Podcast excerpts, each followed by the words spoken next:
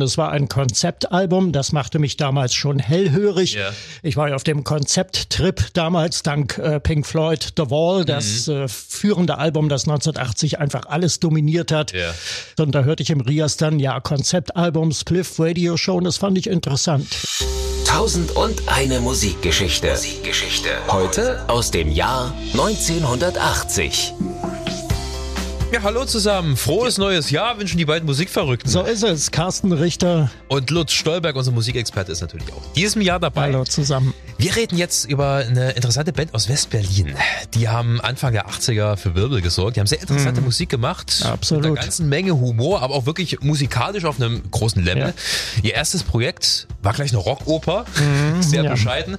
Äh, Und zwar eine Rockoper über beziehungsweise gegen Rockmusik. Ja. Das erklären wir gleich ein bisschen genauer. Die Spliff Radio Show. Also Spliff heißt die Band. Mhm. Kennt man heute vor allem mit Songs wie Carbonara. Ja, genau. Oder heute Nacht. Déjà-vu, der rote Hugo liegt tot im Seil. Da werden wir noch drauf zu sprechen Stimmt, auch kommen. das gibt's noch, ja. Aber ihr äh, Radioshow-Projekt, das ist ein bisschen in Vergessenheit geraten. Deswegen wollen wir uns da heute auch äh, drauf konzentrieren. Äh, wir schauen uns die Geschichte mal ein bisschen genauer an. Äh, wie war das bei dir damals eigentlich, Anfang der 80er? Hast du dich da interessiert für das, was in West-Berlin so abging? Äh, ja, absolut. Also als ständiger Rias-Hörer. Ich hörte den Rias damals über Mittelwelle und ich war eigentlich fast jeden Tag bei den Hausaufgaben, wenn man also saß und für die Schule was machte am Nachmittag, Ja. dann hörte ich abwechselnd mal bei DT64 rein, also auf der Ostseite und dann auf der Westseite, da lief der Treffpunkt, die legendäre Jugendradiosendung im Rias und äh, die habe ich eigentlich fast äh, täglich gehört. Ja. Hat man da auch was von Spliff mitbekommen? Aber natürlich, klar, da habe ich überhaupt Tuchfühlung aufgenommen mit der Spliff Radio Ja. Show. Die, da liefen damals die Songs eigentlich äh, ziemlich oft. also das wurde schon sehr aggressiv promotet. Das kann man sagen, auf jeden Fall. Wie gesagt, es war ja eine Westberliner äh, Band, das waren lokal Matadoren und da hatten die Rias-Leute natürlich auch Interesse daran, die ins Radio zu holen. Wie ging's damals los mit der Band Spliff? Ja, Spliff rekrutierte sich ursprünglich aus einer Polit-Rock-Band namens Lokomotive Kreuzberg. Ja. Das war so, naja, das intelligentere äh, Pendant zu Tonsteine Scherben, wobei ich nicht sagen will, dass die unintelligente Musik gemacht haben, aber sie haben sich nicht so intellektuell gegeben. Sie waren ja mehr die Revoluzzer mit Macht kaputt, was euch Ja, kaputt macht. proletarischer. Ja, genau. Bei Lokomotive Kreuzberg lief das etwas gepflegter ab, äh, zumal sich diese Band auch aus wirklich äh, gestandenen und studierten Musikern äh, rekrutierte. Das hatte man damals also im Ostrock eigentlich, da war das gang und gäbe, dass die Profimusiker alle ihren Abschluss hatten. Das war auch Voraussetzung, Die mussten, um, um ja, ja. überhaupt äh, Profimusiker zu werden in der DDR. Ja, und äh, nun, also in Westberlin ähnliches. Also das waren Leute, die hatten alle ihre Hausaufgaben gemacht. Die hatten also zum Beispiel wie äh, Herwig Mitteregger äh, Musik studiert, Komposition und einzelne Instrumente. Und äh, das war also gefundenes Know-how und das schlug sich dann auch in der Qualität der Musik äh, nieder. Okay, also Lokomotive Kreuzberg war der Ja. erste Schritt. War eine angesagte Band, die haben auch vier Alben rausgebracht, von denen heute kaum noch ein Mensch Ähm, aber ja, sie haben existiert, sie sind viel getourt und dann wurde daraus 1977 die Nina Hagen Band als Nina Hagen, die Schlager-Ulk-Nudel aus dem Osten nach der Biermann-Ausbürgerung in den Westen übergesiedelt war und in einer Talkshow verkündete, je später der Abend hieß die mit Reinhard Münchenhagen, dass sie nun Punk machen werde. Und gesagt, getan. Und so kam es zur Gründung der Nina Hagen Band. Ja, ja, und das hat sie ja auch ähm, eine Weile recht erfolgreich gemacht. Ja. Aber die Band war wohl dann irgendwann von ihr so ein bisschen, äh, also sie, hat, sie, sie hatten dann Nina Hagen ein bisschen über, oder? Sie hatten Nina Hagen über, sie muss wohl auch sehr despotisch äh, die Band äh, geführt haben. Ja, sie haben sich dann selber auch nicht lobend über ihre ehemalige Frontfrau geäußert und hatten eigentlich äh, die Schnauze voll vom Autokratismus und von, von, von Frontmännern etc. Ja. Und dementsprechend haben sich ja dann später auf ihren Alben auch ausgegeben. Also das Wichtigste oder überhaupt das Grundprinzip bei Spliff war, dass es keine Führungsrolle gab. Es Ja. gab keinen Frontmann, keinen Leadsänger. Ja, politisch sind sie immer noch geblieben. Das vergisst man schnell, Ja. wenn man wenn man wirklich nur oberflächlich auf Spliff guckt und halt diese typischen Radiohits kennt wie Carbonara. Da glaubt man nicht, dass da immer eine politische Idee dahinter steckt. Aber das war schon sehr prägend. Und das hat man ja dann auch ähm, 1980 in der Spliff Radio Show gemerkt. Ja. Das war ja eigentlich das erste, damit ging's ja los, oder? Äh, ja, sicherlich. Das war das erste Album überhaupt und es war ein Konzeptalbum. Das machte mich damals schon hellhörig. Ja.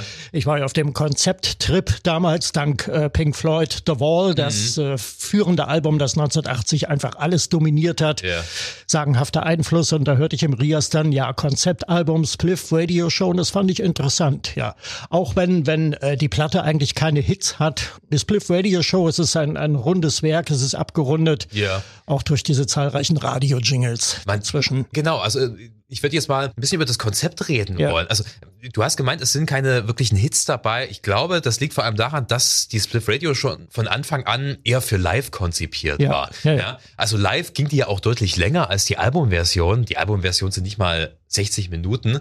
Live haben sie wohl da zwei Stunden oder sogar länger gespielt. Ja, ja. Wie war die Spliff Radio Show aufgebaut? Was war das Konzept? Was war die Story erstmal? Na, Story ist, es geht um eine Hauptperson, das ist äh, Rocco J. Fonso, das ist ein, äh, ein Rockstar, dessen Aufstieg und dessen Niedergang erzählt wird. Äh, das ist also so das, das Konzept und äh, es wurde zum ersten Mal live aufgeführt am 14. Februar 1980 im Kant-Kino damals Ja. in Westberlin, äh, ganz äh, berühmte Konzertstätte, da haben auch mal Joy Division gespielt, ein paar Wochen vorher. Und ähm, ja, da wurde also die Spliff Radio Show zum ersten Mal aufgeführt, dann erschien sie auf Platte und dann wurde getourt eigentlich durch ganz Europa. In der Schweiz, in Stockholm, in Benelux, überall haben sie Konzerte gegeben und natürlich in Deutschland, inklusive Westberlin. Ja, Spliff bestanden damals aus vier Leuten. Also Herwig Mitteregger hast du schon erwähnt, der Schlagzeuger. Ja, aus Österreich, genau. Und äh, dann hatten wir noch Bernhard äh, Potschka, das war der Gitarrist, der Leadgitarrist, Manfred Preker, der Bassist und Reinhold Heil, der Keyboarder. Ja, gesungen haben sie alle mal irgendwann. Ja, richtig. ähm, äh, und für die Spliff Radio Show hatten sie sich ein paar Gäste dazu geholt. Das finde ich ja so spannend. Ja, genau. Also zuallererst natürlich fällt einem da äh, Rick Delisle ein, der äh, DJ. Der war damals schon stadtbekannt in Berlin und ähm, ja, sein Name verbreitete sich über den Rias auch im Osten. Der alte Army. Und alter Ami Rick Delisle, der damals noch nicht alter Ami war, sondern äh, Star-DJ bei AFN, also Ja. American Forces Network. Soldatenfunk, Der ja. amerikanische Soldatenfunk in äh, West-Berlin und da war äh, Rick Delisle damals die Nummer eins. Also man kannte seinen Namen schon und ich kann mich an einen Rias-Moderator erinnern, der schwärmte damals von Rick Delisle als den besten lebenden DJ überhaupt. Ja, also er hat wirklich diese amerikanische Coolness richtig Ja. verkörpert. Verkörpert sie auch immer noch, muss man dazu sagen. Also Mhm. jedenfalls jetzt Stand 2023 hört man ihn immer noch im Radio. Richtig. Ähm, und er war ja bei der Split Radio Show vor allem für diese Radio-Jingles verantwortlich, Ja. die dann zwischen den Songs immer mal liefen. Genau, also die Songs sind ja äh, verbunden durch Radio-Jingles, durch äh, Fantasie-Jingles und ähm, das war keine Erfindung von Spliff, das hat es äh, 13 Jahre vorher schon mal gegeben auf dem Album The Who Sell Out von 1967. Ja. Da haben äh, The Who damals äh, Werbejingles äh, von äh, The Big L Radio London, Ja. der berühmte Piratensender, äh, verwendet Ja, damals. Der, Baked Beans und sowas. Ja. ja, ja, ja, genau. Ja, wobei, wobei The Who ja die, die äh, Werbespots, die haben sie selber eingespielt und ja. Äh, die Jingles, die waren aber original von Radio London, der genau. zu dieser Zeit übrigens schon verboten war. Also die Piratensender wurden ja alle im, im, im Sommer 67, da kam ja dieses äh, britische Unterhausgesetz und da waren die alle verboten. Und trotzdem haben sie Werbung dafür gemacht. Also für den Sender auch, wobei ja die Idee von Pete Townsend war, ähm, mit dieser LP deutlich zu machen, dass Radio eben ein, ein ganz, ganz wichtiges Medium für junge Leute ist. Und ich glaube, diese Idee hat auch bei der Spliff Radio schon eine Rolle gespielt. Ja, sicherlich. Also sowohl Pete Townsend als auch Spliff hatten ja so einen gewissen Ausverkauf zum Thema. The Who Ja. Sell Out sagt's ja direkt. Auch das war Ende der 60er ja schon ein Thema. Dass Rockmusik, die ja ursprünglich eher einen rebellischen Gedanken äh, zugrunde hatte, äh, kommerzialisiert wurde. Hm. Ja, auch das war damals schon der Fall. Und ähm, Spliff haben das ja genauso kritisiert mit ihrer Radioshow. Ja, genau. Deswegen heißt es ja oft, es ist eine Rockoper gegen Rockmusik. Ja, ja, absolut, ja. Und darum, es klingt ja auch alles ein bisschen übertrieben, also diese fetzigen Jingles da und Ja. es ist alles äh, gewaltig fett aufgetragen. Ja, und vor allem halt auch urkomisch. Also da wird Werbung gemacht für Stoned Airlines to Jamaica oder fürs äh, Woosocki College for the Totally Dumb, also äh, äh, eine Universität für die absolut dumm. ich, ich finde, da schwingt auch immer so ein bisschen Frank Zappa mit. Äh, ja, da ist was dran. Also ja. es erinnert mich auch ein bisschen an äh, Joe's Garage, was, äh, glaube ich, ein Jahr vorher oder, oder zwei Jahre vorher rausgekommen ist. Ende der 70er war das. ja, 79 äh, würde ich sagen. Ja, ja, ich glaube auch, äh, da hat Frank Zappa ja auch zwischen den Songs immer als Central Scrutinizer mit so einer äh, äh, komischen Stimme gesprochen und die Handlung erzählt, ja. Wahrscheinlich hat es auch ein bisschen mit inspiriert.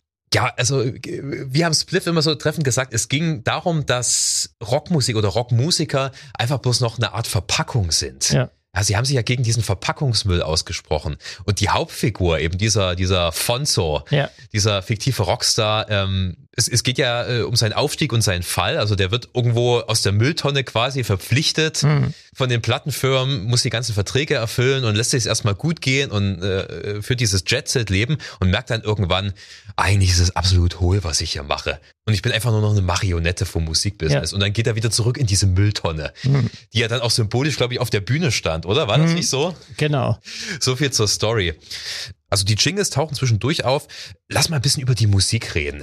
Ähm, wa- was sind die Höhepunkte auf der Spliff Radio Show? Also mir ist immer sehr in Erinnerung geblieben der, der Song Guru, wo es um die spirituelle Sinnsuche gelangweilter Rockstars geht. Ja, also so die Magical Mystery Tour wird da quasi verhunzt.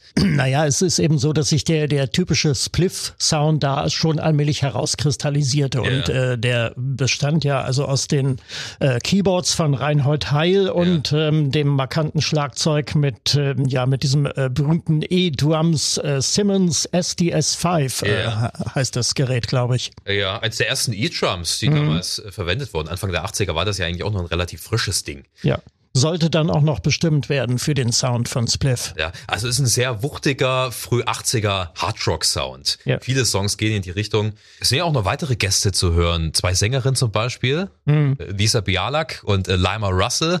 Und natürlich auch als Frontsänger quasi Alf Klimek, Ja, ganz genau, ja. der ja dann auch auf der Bühne immer mit äh, rumgetobt hat, der auch so dieses Punkige sehr verinnerlicht Mhm. hat. Also er spielt im Prinzip den Fonso, so wie ich das begriffen habe, oder? Äh, richtig, ja, genau. Er, er verkörpert quasi die Hauptfigur. Ja, Deep in the City kann ich noch sehr empfehlen. Das ist äh, ein schöner Song mit Lima Russell und natürlich äh, der Schlusssong. Rock is a Drug. Ja. Quasi das Schlussfazit. Ein ziemlich derbes Schlusswort, äh, äh, wenn man sich den Text mal anguckt. Make money from you, that's what I do. What you get back is just a vomit attack. Also, ich mache Geld durch dich. Das ist das, was ich tue. Und was du zurückbekommst, ist eine Kotzattacke. also schon sehr derbe, oder? Ja, derbe und ungeschminkt und ähm, ja, das war eben halt äh, so diese Ironie. Äh, die Musiker wussten genau, was sie da tun. Sie hatten das Know-how, das Handwerkliche, sie konnten Songs schreiben äh, etc. und da konnten sich dann auch sowas leisten. Ich finde es unglaublich erfrischend, wenn man sich die Sachen mal durchliest. Auch jetzt noch, weil gerade jetzt ja die, das Musikbusiness schon wieder total übersättigt und kommerzialisiert ist. Es bräuchte mal wieder sowas, so einen Impuls, würde ich sagen.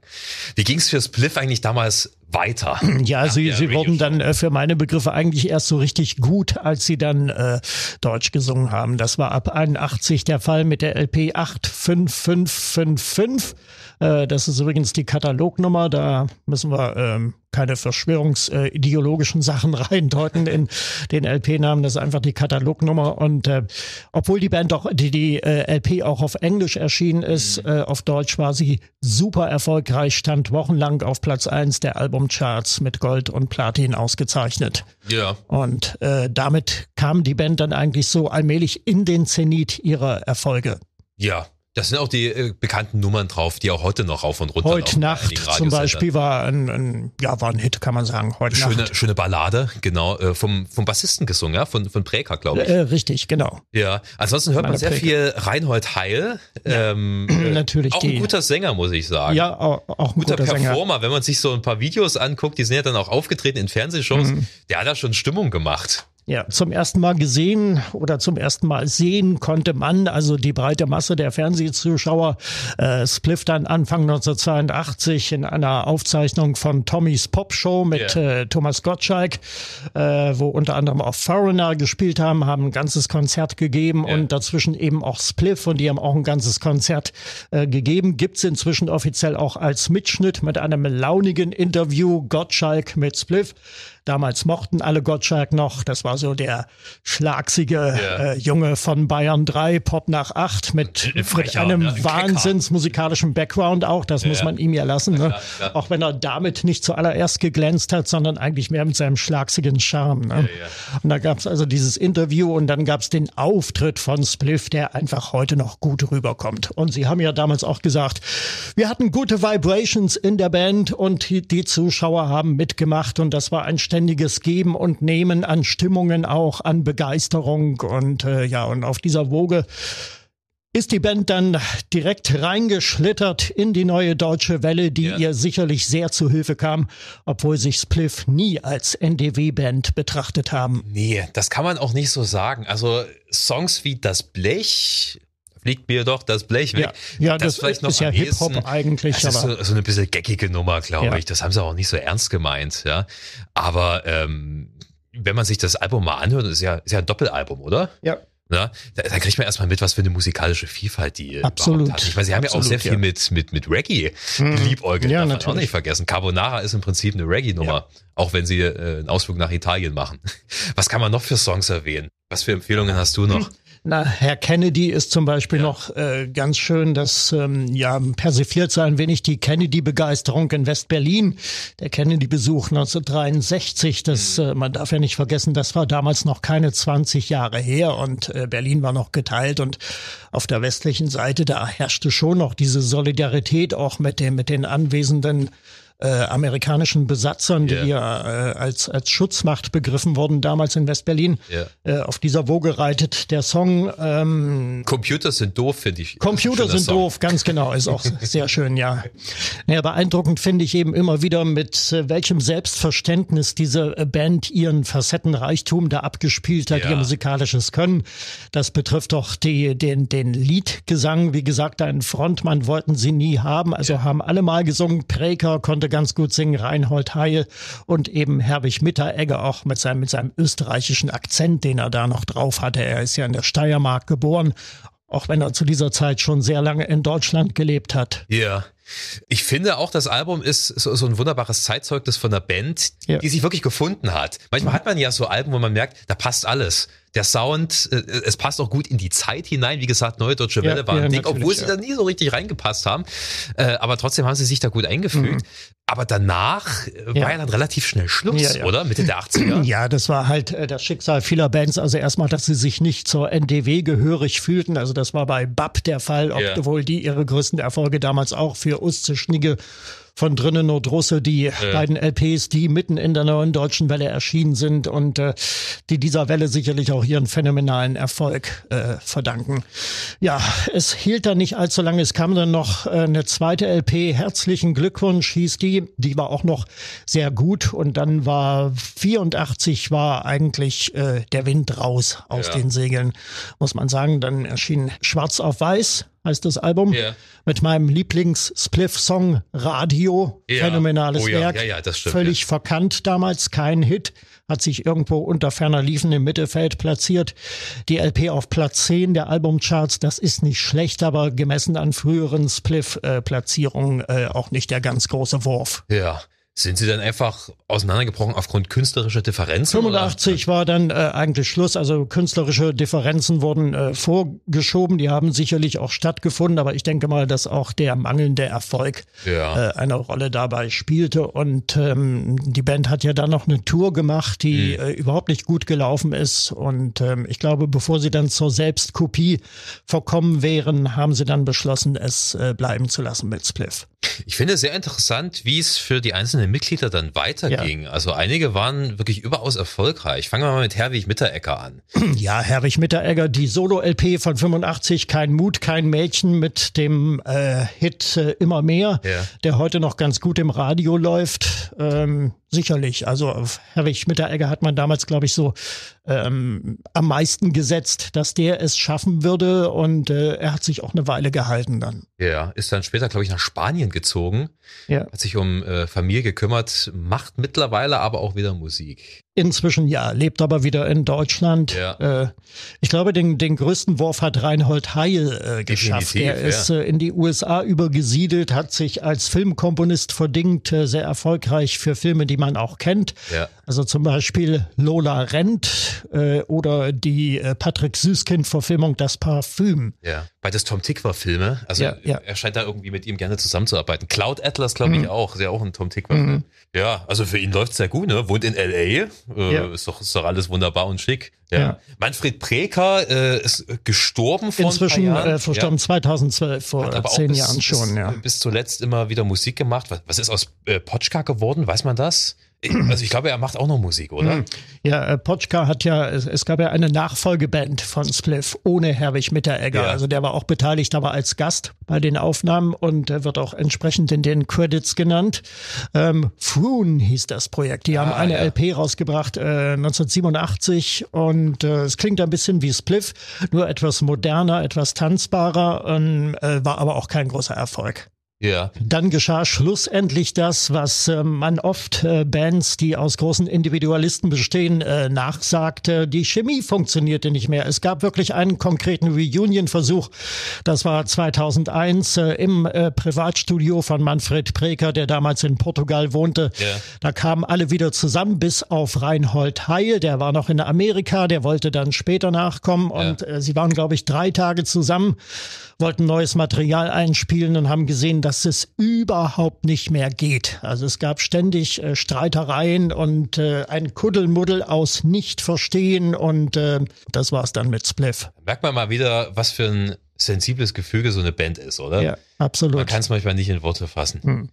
Wir haben noch gar nichts über den Bandnamen gesagt. Äh, Ach stimmt, ja, ein. wir haben das jetzt so als gegeben hingenommen. Ja, also Spliff ist natürlich ein Name für einen Joint. Ja, ja genau. Den Namen den Namen haben sie aber auch nicht zufällig gewählt, sondern der stammt aus einem Nina Hagen Song, aus dem äh, Nina Hagen Song Heiß, also aus der frühen Phase von der äh, Nina Hagen Band. Ja. Äh, ist, äh, ein, ein faszinierender Song wie ja überhaupt die Nina Hagen Band, das war ja großes Rocktheater. Ich empfehle den Rockpalast Mitschnitt von mhm. 1978 mit den Spliffern, den späteren Spliffern und Nina, das ist, das haut einen um, wirklich. Und der an diesem Song heiß, in dem Nina mit ihrer Wahnsinnsstimme äh, überhaupt auf, auf diesem Wort heiß, also das ist natürlich äh, sexuell gemeint, mhm.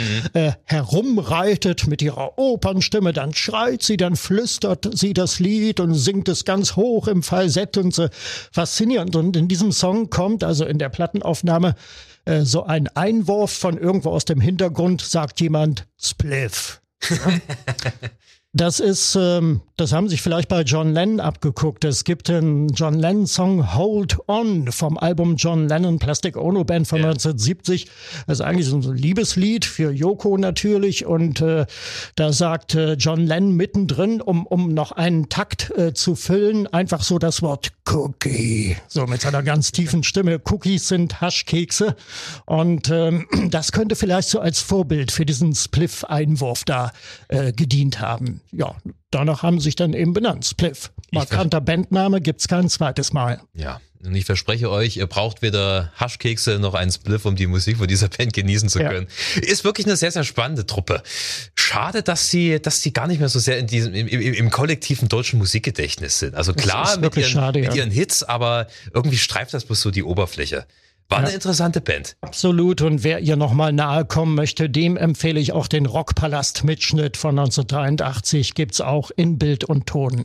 So viel zur Band Spliff. Lieber Lutz, das war sehr, sehr interessant. Ich habe viel gelernt. Danke für deine Expertise. Sehr gerne. Ja, und äh, ihr bleibt uns schön gewogen, bleibt auch schön gesund. Wir hören uns dann in der nächsten Folge. Bis dahin, ciao. Ja, macht's gut.